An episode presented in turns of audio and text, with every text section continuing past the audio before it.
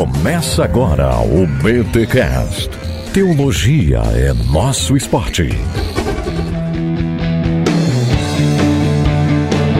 Muito bem, muito bem, muito bem. Começa mais um BT Cash, número 364. Eu sou Rodrigo Bibo e eu estou no caminho. Olha aí, meus amigos, minhas amigas, mais um podcast, mais um BT Cast, o seu podcast semanal de teologia e Bíblia. E hoje um episódio muito especial, porque nós vamos receber aqui na nossa casa, na sala do Bibotalk, vamos receber convidados muito especiais, Ziel Machado, Valdir Steuernagel e Isabelle Ludovico para falar sobre a formação espiritual, sobre discipulado. Gente, que papo gostoso que eu tive com essa turma e eu tenho certeza que você vai sentir isso ao ouvir este podcast. Mas antes, os recados paroquiais.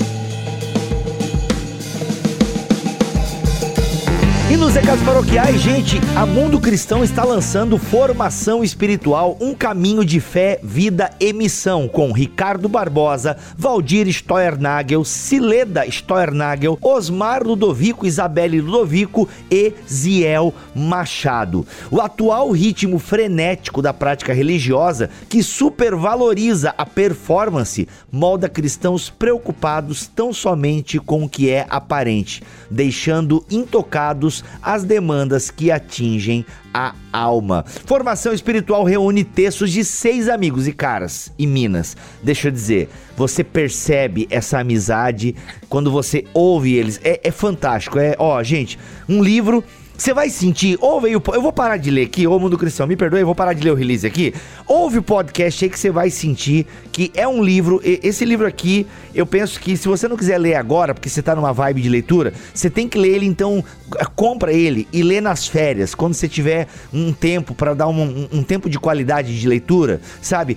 Leia, cara, leia porque é um livro, não é grande e é o seguinte: tem muita vida, muita vida. É um livro pequeno, mas grande em experiência experiência. Sério, sério. Vai lá, vai. Ouve, eu vou parar com, com, a propaganda aqui. Ouve aí o papo e você decide no final. Mas, ó, se decidir positivamente pelo livro, o link está aqui na descrição deste podcast, ok? E lembrando, sempre que você compra na Amazon pelo link do Bibotalk, a gente ganha uma comissão e essas comissões são fundamentais para a continuidade do nosso ministério, tá bom? É isso, gente. Fica com esse papo aí de gente grande. Nossa, mano, pega aí, vai lá.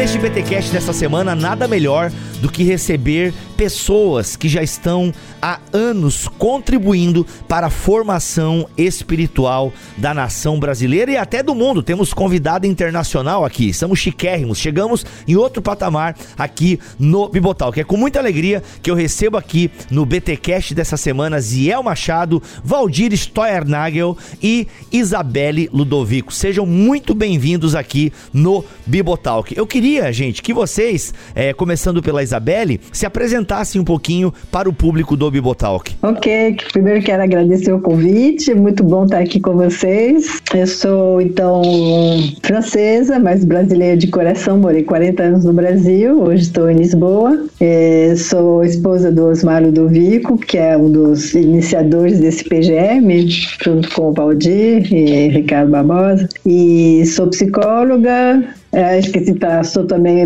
é, mãe de dois filhos e avó de seis netos. Caramba! é, rendeu. Os filhos quiseram fazer mais. Vamos ver seus pais aí. O, o, pai só fez eu e tu, vamos fazer três cada um. Isso mesmo.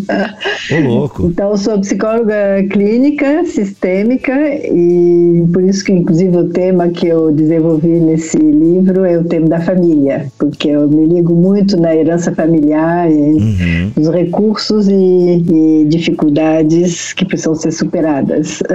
Muito bom, muito bom, muito legal. E você então, o, o Osmar também é francês então ou não? Osmar é brasileiro, mas pegou a nacionalidade francesa quando casou comigo há mais de 40 anos atrás.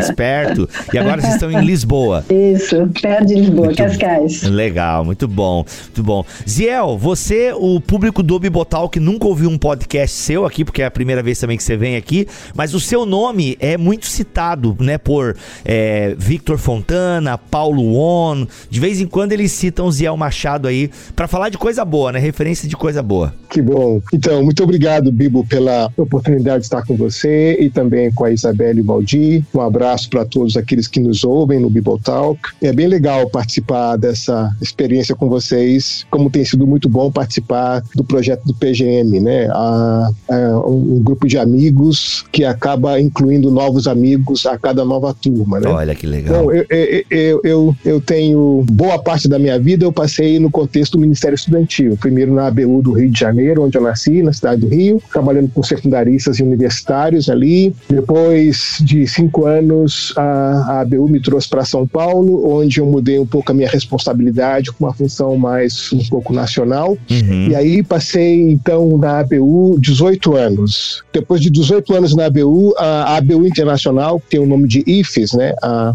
International Fellowship of Evangelical Students, uh, me chamou então para contribuir em, outro, em outra instância. Eu comecei a coordenar então na América Latina, por onde eu fiquei por 13 anos. Então, eu passei mais, um pouco mais de 30 anos no Ministério Estudantil. Até 2011, é, 2011 eu deixei a, a, a ABU, a Internacional, e aí me concentrei mais no Brasil e então passei a trabalhar mais na igreja local, na igreja metodista livre, que é uma igreja de origem japonesa, é um concílio Nikkei, e trabalhando no seminário Servo de Cristo, que é o seminário chinês. Então eu, uhum. eu tenho uh, um parte do meu dia eu estou com chineses, outra parte do meu dia eu estou com japoneses. Eu estou pensando em criar uma banda de louvor coreana para fechar minha conexão asiática completa, Demorou. Né? Olha aí, ó, é. K-pop, K-pop com Ziel, olha Isso, aí, ó. K-pop gospel.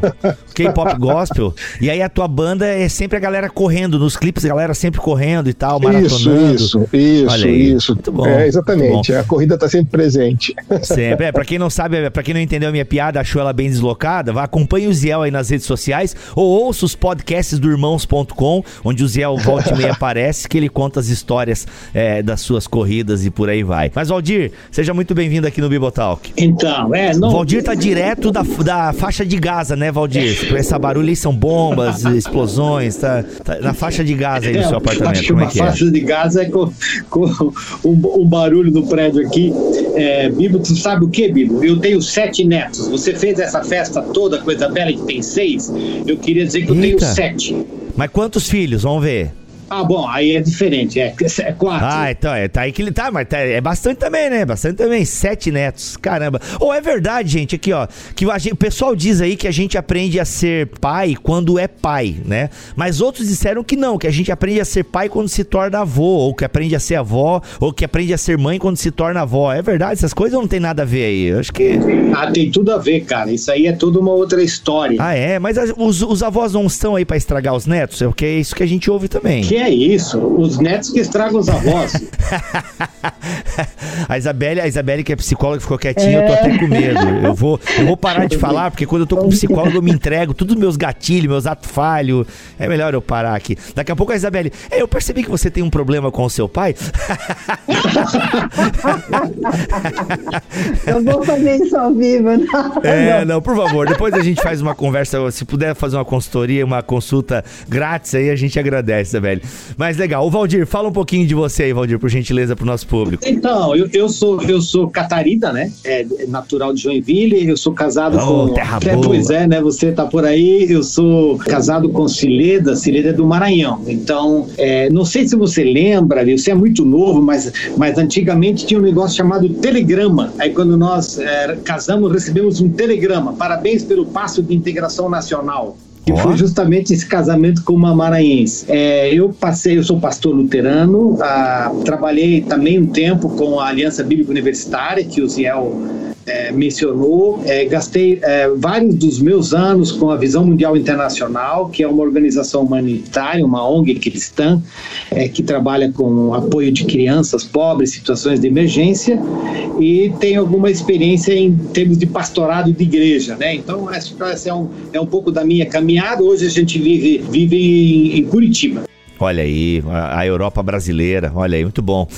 Legal, gente, muito bom. É uma honra recebê-los aqui uh, no BTcast. Valdir, quero começar com você, porque vocês estão aí lançando agora este livro, Formação Espiritual pela Mundo Cristão.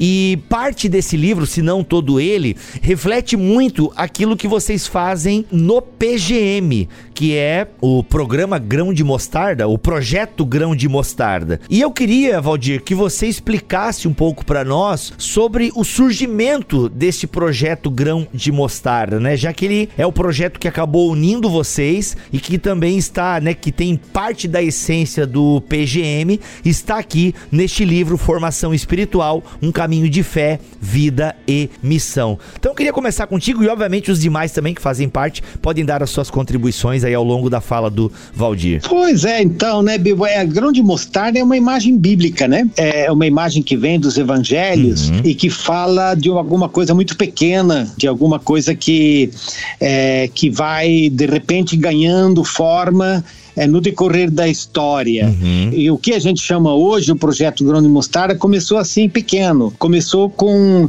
é, com uma, uma conversa né, com, com Osmar Ludovico, que é o esposo da Isabelle, uhum. é, onde a gente já era amigo e conversou. E, e eu, eu, eu, tenho uma história aí, Bibo. Pode ser uma história rápida? Histórias são sempre bem-vindas. Cara, eu tava, eu tava uns 30 dias com febre. É Covid, sem saber é COVID. exatamente o... 30 dias com febre. Não, não, não. Ih, rapaz, isso, é, aí é, eu tava. Osmar veio me visitar. Eu tava acamado, Osmar veio me visitar. E aí sentou do meu lado e começou a conversar. E a gente já era amigo, né? E aí de, começamos a pensar nessa coisa de como investir é, na vida e na liderança de novas gerações e fazer isso de uma forma muito relacional, fraterna, né? Uhum. É, e, e é isso foi o jeito que o PGM nasceu. Então o PGM é um projeto é, de amigos. É, a gente juntou aí um pessoal, os Maru do Vico, é, o Ricardo Barbosa, no segundo momento o Ziel, né? Que disse, olha, nós somos amigos e vamos caminhar juntos. Segundo, nós dissemos, vamos fazer isso junto com uma geração mais nova de líderes cristãos, de movimentos, de igrejas e vamos tentar compartilhar nossa vida com esse pessoal. E isso a gente tem feito por mais de 25 anos, né? É, que basicamente é uma caminhada de amigos que têm experimentado a vivência de fé e que querem compartilhar da sua vida com uma geração mais nova, escutar essa geração é, e deixar com que essa geração nos conheça e aprender com essa geração. Muito bom. Então, quando a gente fala em formação cristã, a gente está falando dessa trajetória de vida. Uhum, muito legal. Isabelle, você faz parte do PG GM, certo? É, eu estou mais na retaguarda, na realidade, né? Estou mais através do Osmar, uhum. ou, né, das pessoas que a gente acaba acolhendo em casa e construindo relações e a, acompanhando. Uhum. Também tenho encaminhado gente para o PGM, então eu acompanho nos bastidores. Uhum.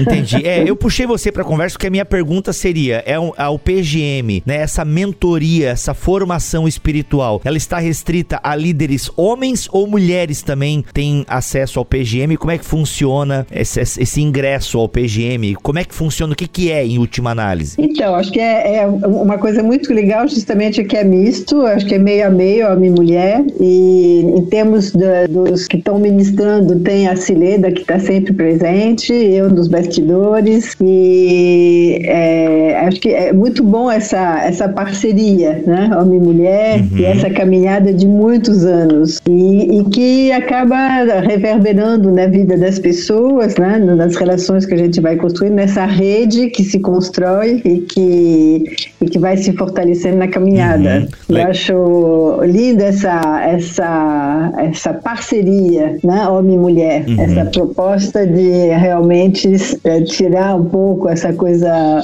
essa coisa patriarcal e machista dessa herança cultural e começar a caminhar junto. Muito bom. Não, é, eu pergunto porque até o Bibotal que a gente tem um pouco até essa fama, e é uma fama boa, na minha opinião, que nós damos espaço, né? Eu, eu, eu fico caçando mulheres teólogas, né, para falar, e a gente achou a Carol Bazo e nos alegramos. E a Carol Bazo, a professora de teologia, sabe, da história da igreja. Então é muito legal e, e, e a gente tem um público é, feminino, né? 30% da nossa audiência são de mulheres. E eu acho que isso é muito legal ter essa questão da representatividade, né? Algumas pessoas acham que é frescura, mas eu tenho uma filha mulher e eu vejo como é legal ter a Mulher Maravilha, como é legal ter a Capitã Marvel, né? A minha filha pode brincar de super-herói sem precisar ser o Capitão América, entende? Apesar de que ela gosta bastante do Capitão América. Mas assim, eu acho Bibo, posso entrar aí, Bibo? Mas, rapaz, não precisa nem pedir. Ô, Ziel, você tá no mute aí, você pode é... entrar chutando também, Ziel. Fica à vontade. Não, veja, eu acho que o que a Isabelle fala é muito importante. Então, na nossa caminhada com esses 25 anos, como a Isabelle falou, a gente tem tido muita participação né, de, de, de, de,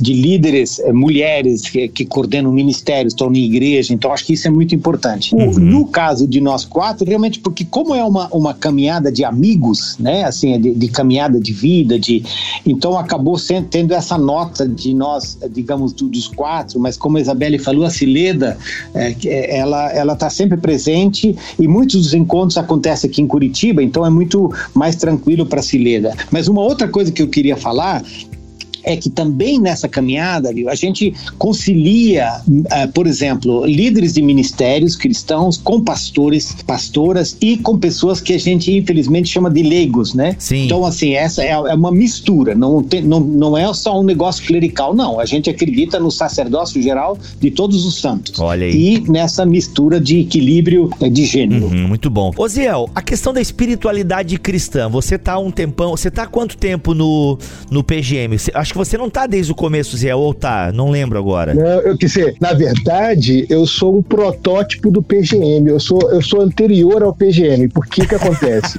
Eu conheci o Valdir em 79. Em 79 eu tinha 17 para 18 anos. Ah, na mesma época eu conheci o Osmar Ludovico e a Isabelle, mas, mas tive mais contato com o Osmar. Uhum. Participei de uns eventos com o Osmar lá no Rio de Janeiro. Depois, é, em 89, eu participei do no, na, na, no Congresso Lausanne, Filipinas, como parte da, da geração jovem Lausanne, o pessoal abaixo de 30 anos. Olha aí. Quando eu conheci o Ricardo Barbosa. Então, assim, é, esses, esses cinco, a Isabelle, o Osmar, a, a Cileda, Valdir e o Ricardo, já uh, me influenciaram desde muito cedo. Então, quando eu chego na ABU, os, os textos que eu vou lendo são textos do Valdir, uh, Caminhando contra o Vento e outras coisas mais que ele vai organizando de missão. Então, assim, eu sem fazer parte do PGM, porque o PGM não existia nessa época, eu já era meio que um, um protótipozinho do que seria depois o PGM, né? Olha aí, poxa, então é um case de sucesso aí, pensando na linguagem do mundo, é um case de sucesso. É, não sei se minha esposa diria isso, né? Precisa perguntar para ela. Não, não, não pode trazer as esposas, elas sempre contam a verdade, não, para. Pois é, então, mas assim, essa, essa geração, é, esses meus amigos, como eu sou um pouco mais novo, eu, eu fui muito influenciado por eles na minha juventude. Eu, eu me lembro de um encontro que eu participei com, com o Osmar, lá no Rio, Nova Iguaçu, olha só, em Nova Iguaçu. O Osmar fez uma dinâmica na linha de espiritualidade, e a dinâmica era o seguinte: ele colocou, dividiu o grupo em pequenos grupos de cinco pessoas, uhum. cada um desses grupos era um bote, e esses botes estavam afundando e só tinha uma, uma boia salva-vida. Hum. E a gente tinha que escrever no papelzinho a razão pela qual nós devíamos ser salvos. Aí. E aí, anonimamente. E aí, cada grupo, as pessoas escolheram, aí juntava o, o grupo, o, os papeizinhos de um grupo e passava para o grupo do lado. E o grupo do lado escolhia quem do grupo anterior ia ser salvo, né? e depois o Osmar lá na frente chamou os 10 é, eh, nomes, que, as 10 razões pelas quais as pessoas foram salvas. A primeira que ele chamou foi a minha razão, né? E eu saí, assim, todo moleque, skatista, carioca, 17 anos, meio guri. levantei rindo, assim, do meu jeito um pouco extrovertido, talvez um pouco mais exagerado. E, e quando eu cheguei na frente, o Osmar falou, olhou para mim com aquela cara séria e disse assim: é, Ziel, essa é a razão pela qual você quer continuar vivendo? Eu falei, essa é a razão. Aí ele fez a seguinte pergunta: Bom, que relação há entre a razão que você você apresentou e a vida que você tem hoje? E eu disse: Nenhum, nenhuma, Osmar, nenhuma. Uau. Aí ele fez a pergunta mais dura. Ele disse: Bom, o que te faz crer que você vai estar vivo amanhã? Se essa é a razão pela qual você deve viver, por que você não vive essa razão hoje? Isso me desmontou por completo. Caraca, caiu do skate. Eu caí do skate, mudou meu eixo vocacional. Então, então desde, desde muito cedo, essa capacidade de, de fazer perguntas desse grupo, de perguntas que mexem profundamente com a gente, que reorienta a nossa vida ou chama a gente para botar o pé no chão, isso me marcou muito. E aí, posteriormente, alguns anos depois, eu fui convidado a fazer parte do PGM. Então, eu é, o moleque foi andar com seus mestres e mestras. Então, uh, então é uma alegria dobrada nesse sentido, né? Que é legal. É um privilégio. É, é verdade. Muito bom.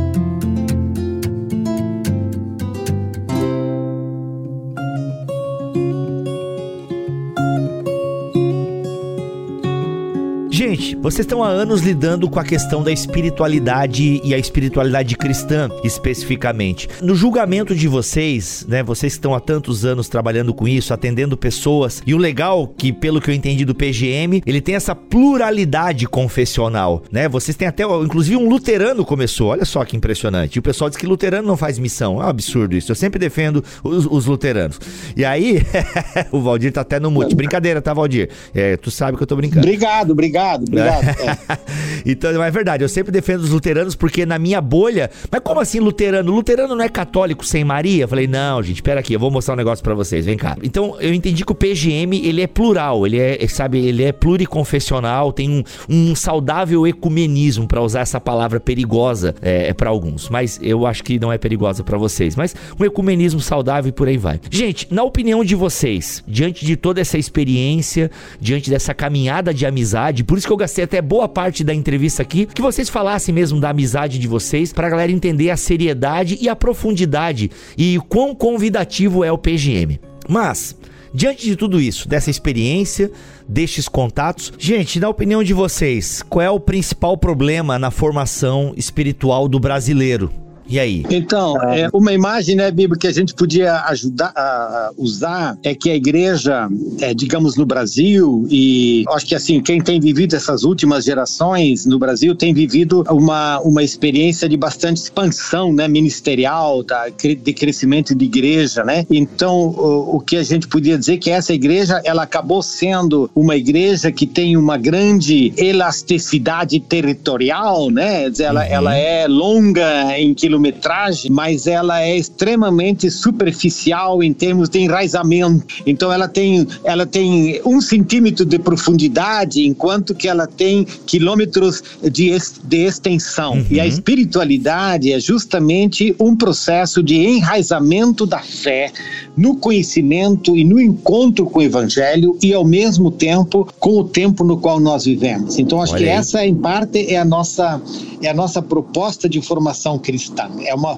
é uma formação que precisa se enraizar no Evangelho, é uma formação que precisa se agarrar um no outro por essa caminhada conjunta, e é uma formação que precisa é, é, saber conversar com o tempo no qual nós, no, no, um tempo no qual nós vivemos. Ela é uma formação é, que precisa influenciar o tempo e não ser simplesmente influenciada pelo contexto. Uhum. De outra forma, a igreja se torna uma caricatura, né? Ela se torna parte do problema e não parte da solução. E essa, essa capacidade que nós temos como igreja de discursar de uma forma a fé e viver de outra forma a fé é, é uma coisa um pouco eh, ruim, né? É uma coisa bastante ruim. Exatamente isso que eu ia falar, que essa, essa superficialidade, né? esse individualismo exacerbado, essa tentação do poder, tudo isso é, conta de, de, desse, dessa expansão meio é, sem controle.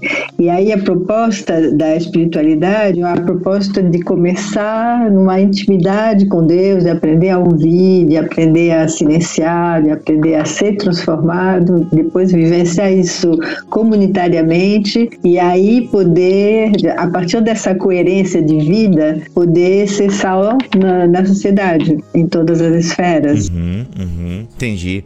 É, caricatura, falta de profundidade. Uhum. Não dá para só celebrar o crescimento, né? A gente precisa qualificar esse crescimento. Nem todo crescimento é coisa boa, né? O câncer é um tipo de crescimento, não é bom. Inflação é um tipo de crescimento, não é bom. Então, um crescimento não qualificado pode se, é, se torna um grande problema. Então, a gente muitas vezes celebra essa expansão numérica da igreja evangélica sem prestar atenção no que tipo de igreja é essa que está crescendo, né? Uhum, uhum. Gente, e essa questão da formação espiritual e esses problemas apresentados, é, isso é um problema que começa aonde? Daria pra gente fazer, pensar assim, começa no púlpito, começa na falta de discipulado? Por que que a gente... Porque realmente a galera, a gente curte números, né? A verdade é que a maioria da igreja evangélica celebra números. Em reuniões de pastores, a pergunta que se faz, ei, tua igreja tá com quantos membros? Né? Então as pessoas julgam muito pela quantidade de membros que uma igreja tem. Então, a minha pergunta seria isso, é, onde começa esse problema? Começa no púlpito? Começa na falta de discipulado? Os dois estão, entre, é, estão ligados? Como é que é? Eu acho que o, abraço da fé cristã à, à cultura acaba deturpando um pouco. Então, essa ideia de progresso, por exemplo, essa ideia da expansão, por exemplo, quer dizer, a, a, a ideia da missão cristã é uma coisa, mas a ideia da, da, da, da vinculação dessa expansão com o aspecto numérico tem muito a ver com a mentalidade de progresso. Então, muitas vezes a gente abraça uma, uma cultura e a gente não transforma a cultura, a gente batiza essa cultura uhum. e acaba reproduzindo de forma evangélica aquilo que são os paradigmas da cultura na qual a gente está inserido, talvez. Eu acho que outro aspecto é, é, a falta de consciência da nossa história, da história da fé cristã, né? Os evangélicos acham que a igreja começou há 500 anos e jogou fora tudo que aconteceu antes. Então é uma atitude muito arrogante. Na realidade, é muita coisa boa que precisa ser resgatada e muitos erros do passado que a gente tem que evitar e que hoje a gente está repetindo. né? Então, acho que é um pouco falta de humildade, de olhar para trás e resgatar o que foi bom, que é justamente essa espiritualidade mais, uhum. mais meditativa, mais introspectiva, mais de, de intimidade com Deus mesmo. Uhum, uhum, muito bom. Não, o que eu, eu ia até fazer uma referência à, à pandemia, né? Eu acho que o que essa pandemia do, do Covid aí mostrou pra gente é que nós, nesse, nessas últimas décadas, acabamos, é, digamos assim, apostando e investindo numa igreja muito performática, né? É, numa igreja de plataforma, de microfone, de auditório, é, até uma igreja dependente muito do, do, do, do, do, do ícone, né? Do ídolo, do ícone, do nome famoso, do gospel, né? Então, eu acho que essa pandemia, ela mostrou que a gente acabou sendo muito essa igreja que vai para a sociedade, muito usando os, o, o, instrumental, né? Até de marketing, de comunicação é, da sociedade na qual nós vivemos. Uhum. E, e a pandemia mostrou também como que isso de repente é frágil quando se tira de nós o microfone, né? E aí o que que de alguma forma e a performance e o que que fica. Então, acho que uma das coisas que o PGM coloca é como que a gente é, precisa enraizar a fé. Eu acho que um dos nossos princípios é de que a espiritualidade cristã, ela forma vida e ela não tem atalhos. É, é um caminho sem atalhos, é um caminho de uma formação contínua que envolve a vida toda e envolve todas as dimensões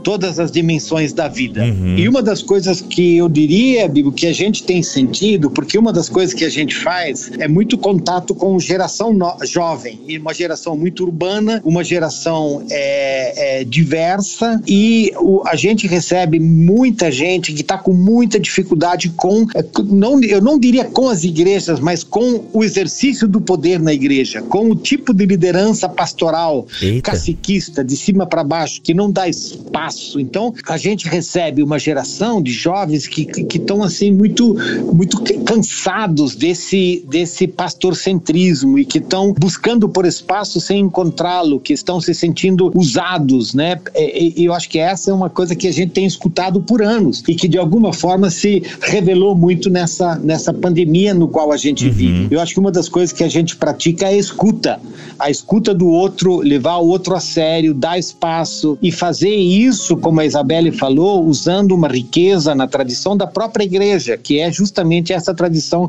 que a gente chama da lexio divina, do silêncio, da oração, uhum. da escuta do outro, e que isso é, é, traz para a gente um, um, sentido de comunidade, comunhão muito profunda, né? Então, Legal. Então essa tem sido uma ideia muito, uma ideia, não, uma prática muito rica para nós. Né? Sim. Mas, ô pessoal, pegando essa fala do Valdir aí, essa última fala, né? Jovens que reclamam da falta de espaço e, e, e existe mesmo, né? Um, um caciquismo, para usar a palavra que o Valdir usou. Existe realmente uma estrutura de poder na maior parte da igreja evangélica. Agora, como é que vocês diferenciam, como é que, como é que vocês sacam onde é realmente uma falta de espaço ou uma rebeldia do jovem, né? Porque me parece que a, que a nossa geração, se bem que eu já tenho 37, tô me achando jovinho, né? Talvez, ou a geração, essa, a, a geração antes de mim, ou, é, é eu tô meio perdido agora aqui nas gerações, mas eu, eu também não sou da geração de vocês, né? Mas quem sabe a minha geração, a geração que tá vindo aí,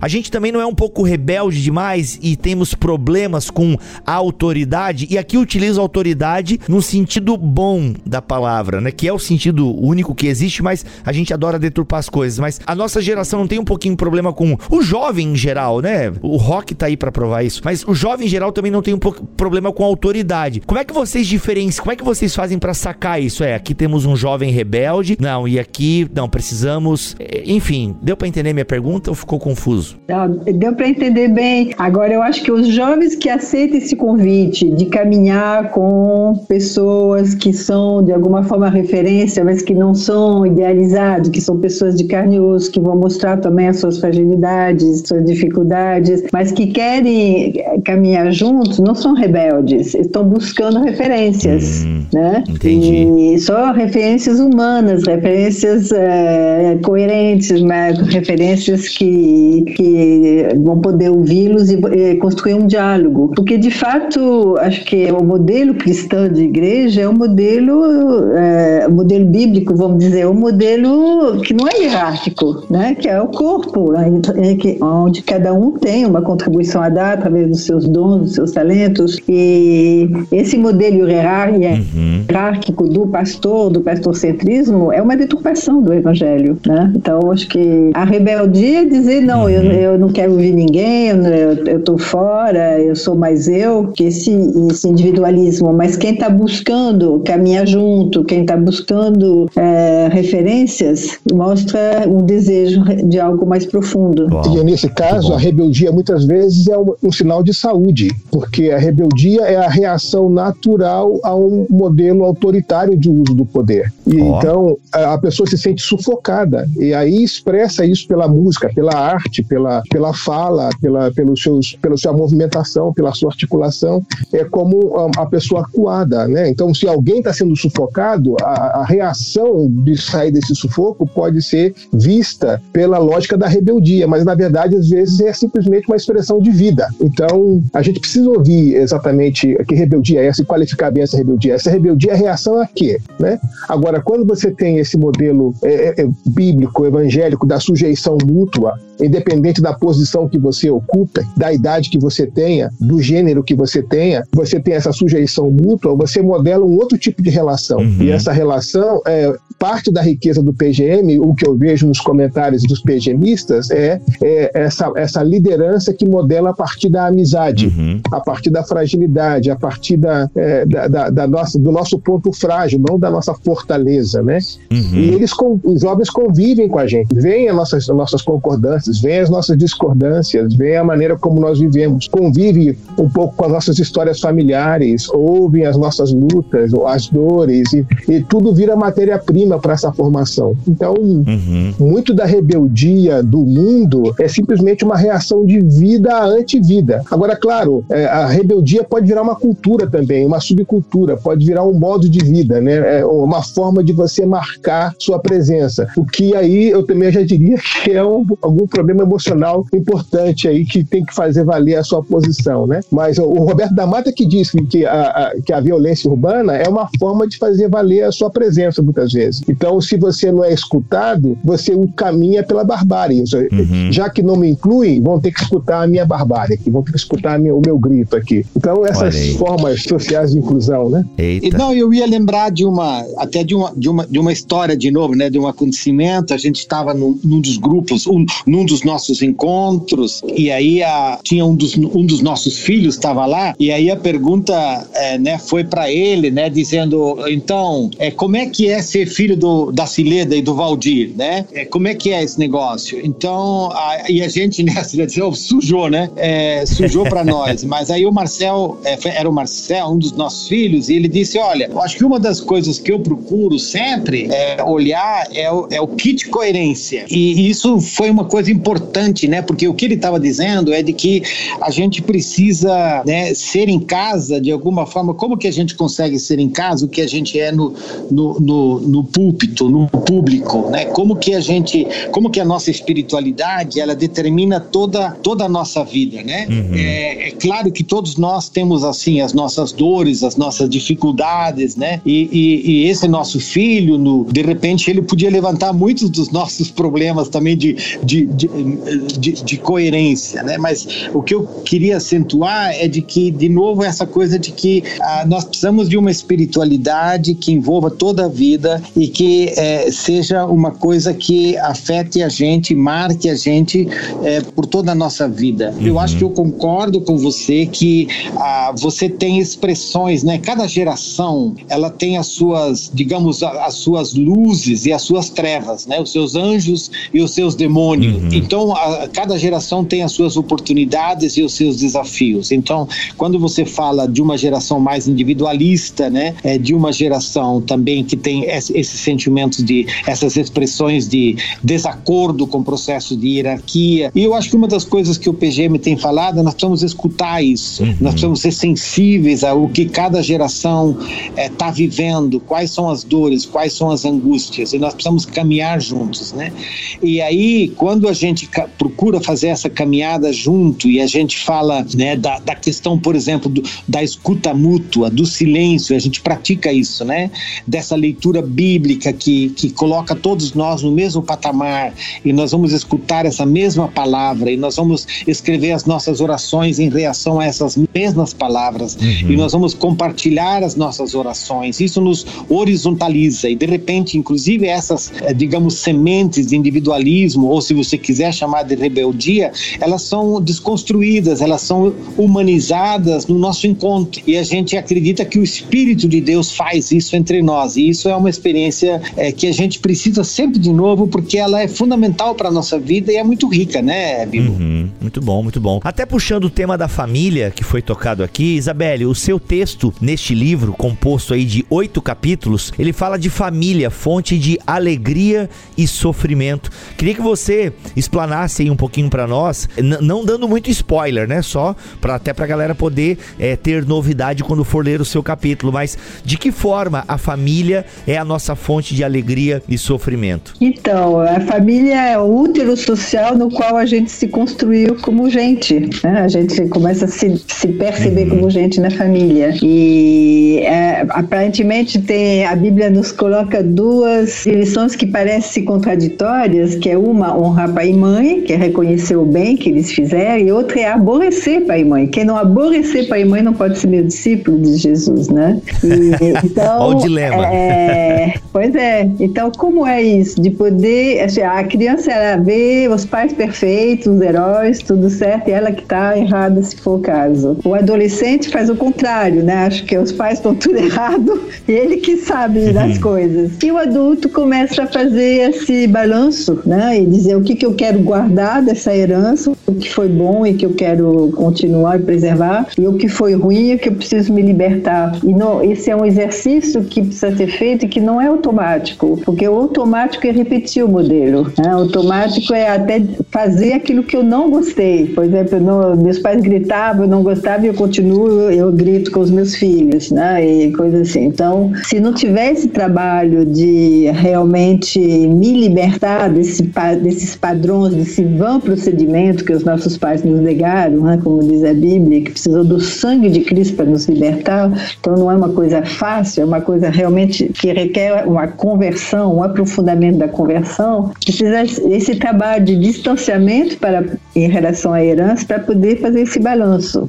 Né? E, e aí esse, essa importância importância, então, também de, de resgatar o, o que foi positivo, né? Que tem muita coisa boa para ser, ser celebrada, para ser é, compartilhada, para ser desenvolvida. E, então, acho que. Mas é importante também perceber que é um processo para a vida inteira, né? E eu, eu gosto muito, eu fiquei muito feliz quando descobri na Bíblia que quando dizem felizes, né? Como lá, Mateus 5, o Salmo 1, o, a tradução original do Churraqui é em marcha, a caminho. Então, felizes é aqueles que estão a caminho, que estão caminhando na boa direção, na direção dessa transformação, na direção dessa libertação, na direção da sua própria vocação, porque oh. justamente deixar pai e mãe é justamente deixar de atender a expectativa deles para descobrir a nossa vocação. Então, acho que esses jovens que participam do PGE, muitos estão nesse processo, né, de, de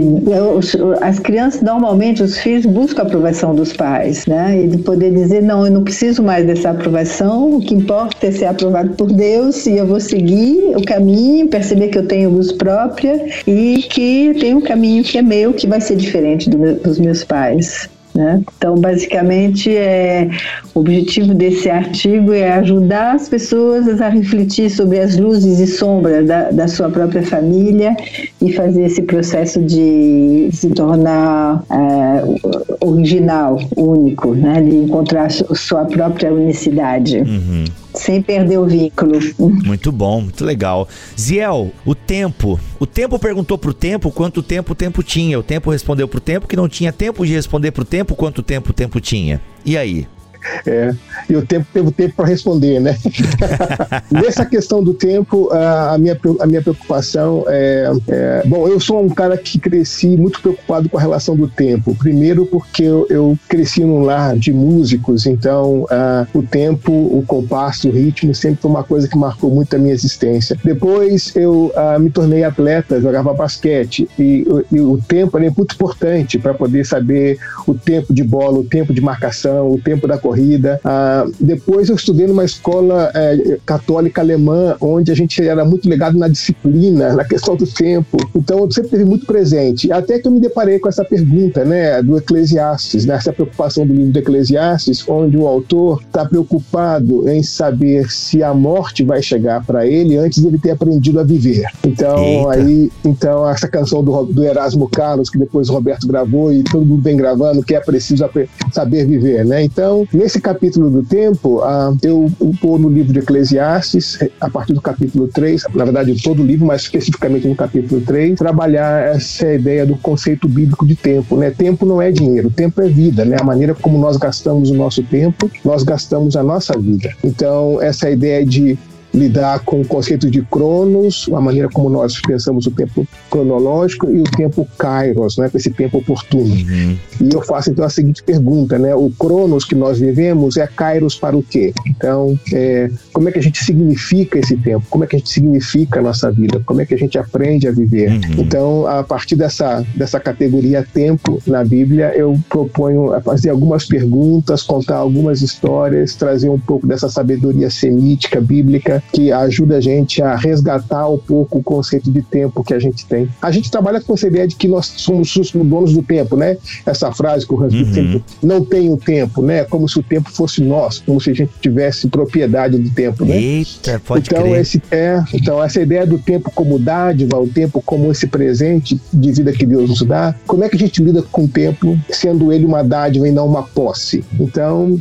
são perguntas dessa natureza que eu vou fazendo nesse capítulo, pulando entre histórias de vida, história de pessoas, leituras, citando alguns, alguns dos meus mestres, como Hans Birk, que, com quem caminhei um pouquinho de tempo antes dele falecer. Com, cito a própria Isabelle, num texto que a Isabelle escreve sobre o tempo belíssimo. E aí eu vou fazendo perguntas e tentando é, oferecer alguns caminhos de compreensão para essa dimensão do tempo. Muito bom, muito bom. Interessante, Ziel, que você começou contando essa historinha com os onde ele falou, mas você acha que quem que te garante que você vai ter esse tempo, né? Pois é. é isso mesmo, é. E É, acho que uma, uma coisa que eu acrescentaria, que acho que você fala no teu artigo, que o Book sempre falava também, que o, o Eschel também fala, né, que a instituição é, sacralizou o espaço, o espaço da igreja e tal, mas Deus sacralizou o tempo, que é esse tempo de Shabbat, esse tempo de encontro é. com Deus. Uhum, né? Maravilhoso. É, e o Heschel tem uma frase muito linda, Isabela, que ele diz assim: não foi Israel que guardou o sábado, foi o, sábado, o sábado que guardou Israel. Esse conceito do Shabat, né? Então é, uhum. é, muito bonita essa, essa afirmação do, do. É, alguém já disse também, né, que se descansar e aproveitar o tempo, né, e descansar e essa coisa toda fosse fácil, não seria um mandamento, né? Pois é. Sensacional. É, enfim.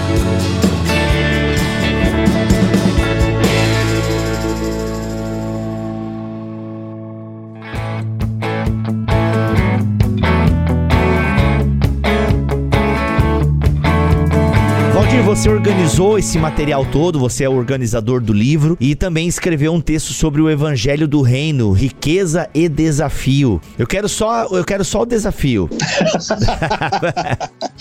Não, eu, eu, eu primeiro, é, Bigo, eu acho que é importante que esse, esse, livro ele não, ele não nasce teoricamente, né? É, ele é fruto de uma caminhada de anos. Então, quando a gente olha, digamos, os programas de mais desses 25 anos, a gente percebe percebe uma, um fio vermelho, né? E qual é esse fio vermelho? Esse livro, ele é de alguma forma o fio vermelho. É aqueles é, pontos que a gente considera básicos para nossa espiritualidade, para nossa caminhada de fé, é, de vida, de missão, como diz o próprio livro. Então, quando você olha para o índice, você tem um mapa de uma caminhada. Então, o livro é nesse sentido testemunhal, né? É testemunho de uma caminhada de vida.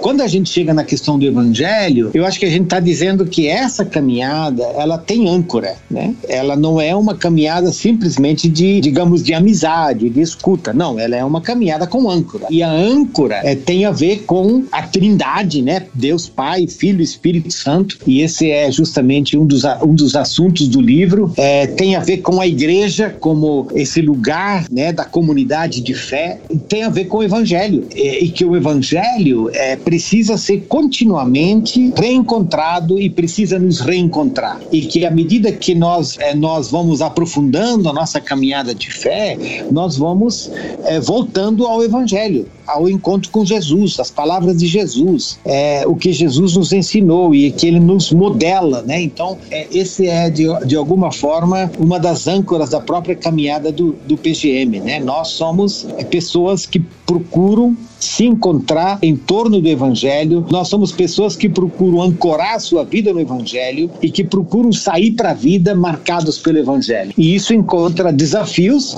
e tem riqueza uhum. nisso, não é? Muito bom, muito bom. Gente, olha só, a gente gastou boa parte do podcast aqui falando um pouquinho, né, dessa estrutura, da formação, é, de como surgiu. Eu acho que vocês puderam sentir ah, o compromisso, a amizade, a leveza de tudo que vocês vão encontrar aqui neste livro, nesse lançamento da Mundo Cristão, Formação Espiritual, um caminho de fé, vida e missão, que aí a Mundo Cristão está trazendo para nós. E o Valdir falou muito bem. Eu não preciso, não quero nem, não vou nem estragar o que o Valdir já acabou de falar sobre o livro, porque eu penso que os ouvintes que prestaram atenção também puderam sentir, né, que nas palavras de vocês ah, existe aí uma, uma caminhada e isso é maravilhoso. Muito obrigado, obrigado pelo tempo de vocês estarem aqui gravando esse podcast. Eu queria dar um minuto para cada um, ou dois, fiquem à vontade, se quiser falar até três também, é, para vocês, cada um individualmente, trazer uma mensagem é, para a igreja brasileira que nos ouve nesse momento. Isabelle, por gentileza. É, não sei se para a igreja, mas eu queria dizer assim, primeiro, que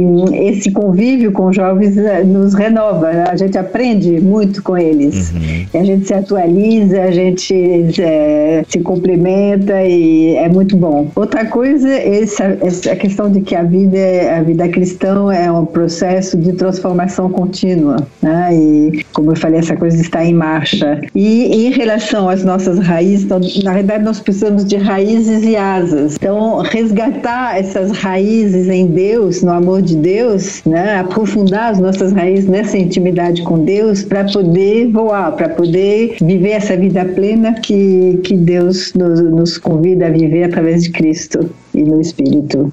Então, esse é o convite para todos nós, num processo assim de é, caminhar, de cair, de é, apoiar um ou outro, de chorar com os que choram, se alegrar com os que se alegram e de se humanizando e, e resgatando a nossa essência no caminho. Muito bom. É, eu diria que essa experiência de caminhar, esse livro é como expressa uma, uma caminhada que é marcada pela generosidade dessa geração mais jovem de caminhar com a gente. É, é esperançoso, é muito animador para a gente mesmo poder caminhar, é um privilégio caminhar ao lado da geração mais jovem. Eles percebem o quanto eles têm para contribuir e essa generosidade deles é, além de ser emocionante, é muito encantadora. Assim, é, é um espaço de muito crescimento poder caminhar com eles. Isso traz muita esperança de, um, de uma igreja mais solidária, uma igreja que aprende a caminhar junto, uma igreja que leva a sério que nós adoramos a um Deus que vive em comunidade, o Pai, Filho e Espírito Santo. Então esse modelo é importante para nós também de de vivermos, né? É, é, pela, é pela nossa unidade, pela forma de como nós vivemos a nossa fé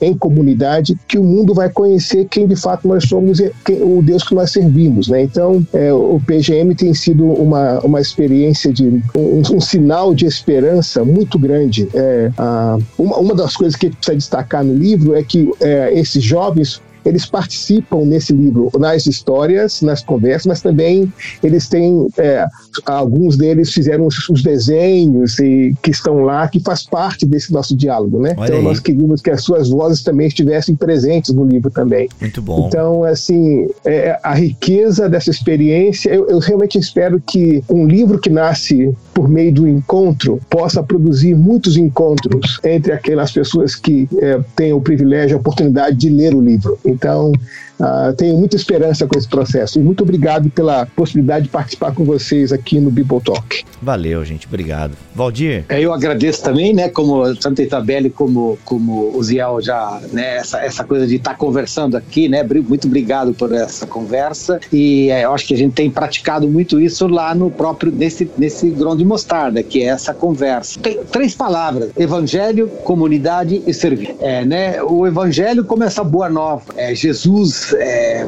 coloca diante de nós e que cativa a gente continuamente. Então, nós somos essa comunidade que quer é, escutar é, e seguir o Evangelho. Segundo lugar, é comuni comunidade, solidariedade. A gente não faz isso sozinho. Ninguém, ninguém caminha sozinho. A gente não pode caminhar sozinho. A gente precisa um do outro e fazer isso intergeracionalmente falando, não é? É um grande testemunho. Então, é, viver a fé em comunidade e em solidariedade. E em terceiro lugar, serviço, que ninguém de nós vive a fé cristã é para si. O evangelho não é um produto de consumo, ele é um jeito de viver e é um jeito de descobrir o, o outro. O amor para o qual Jesus nos convida, ele se expressa nesse abraço, nesse carinho, nessa busca do outro e servir ao outro. Então, evangelho, comunhão e serviço são, digamos, três palavras âncoras para essa nossa para essa nossa caminhada, né? E, e, a, e, a, caminhada continua. A gente está pensando é, já num, num, novo grupo aí que, né? A gente caminha com o pessoal por três anos, está pensando no novo grupo. E eu acho que uma das coisas que a gente está fazendo também agora nesse nosso momento, Bibo, é como que a gente de repente a gente nesse livro escutou muitos pioneiros, né? Os velhos. Como que a gente escuta mais uma geração já mais nova? O uhum. que é que uhum. eles estão dizendo? E eu acho que isso está sendo uma outra experiência já agora fascinante para nós. Muito bom, gente. Prazer foi meu de verdade recebê-los aqui neste BTcast.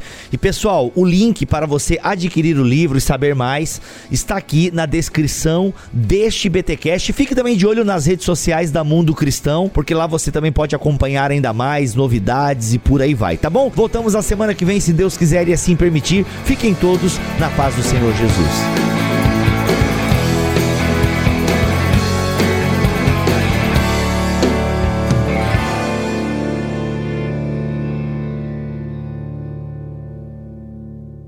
Este podcast foi editado por Tuller Bibotalk Produções.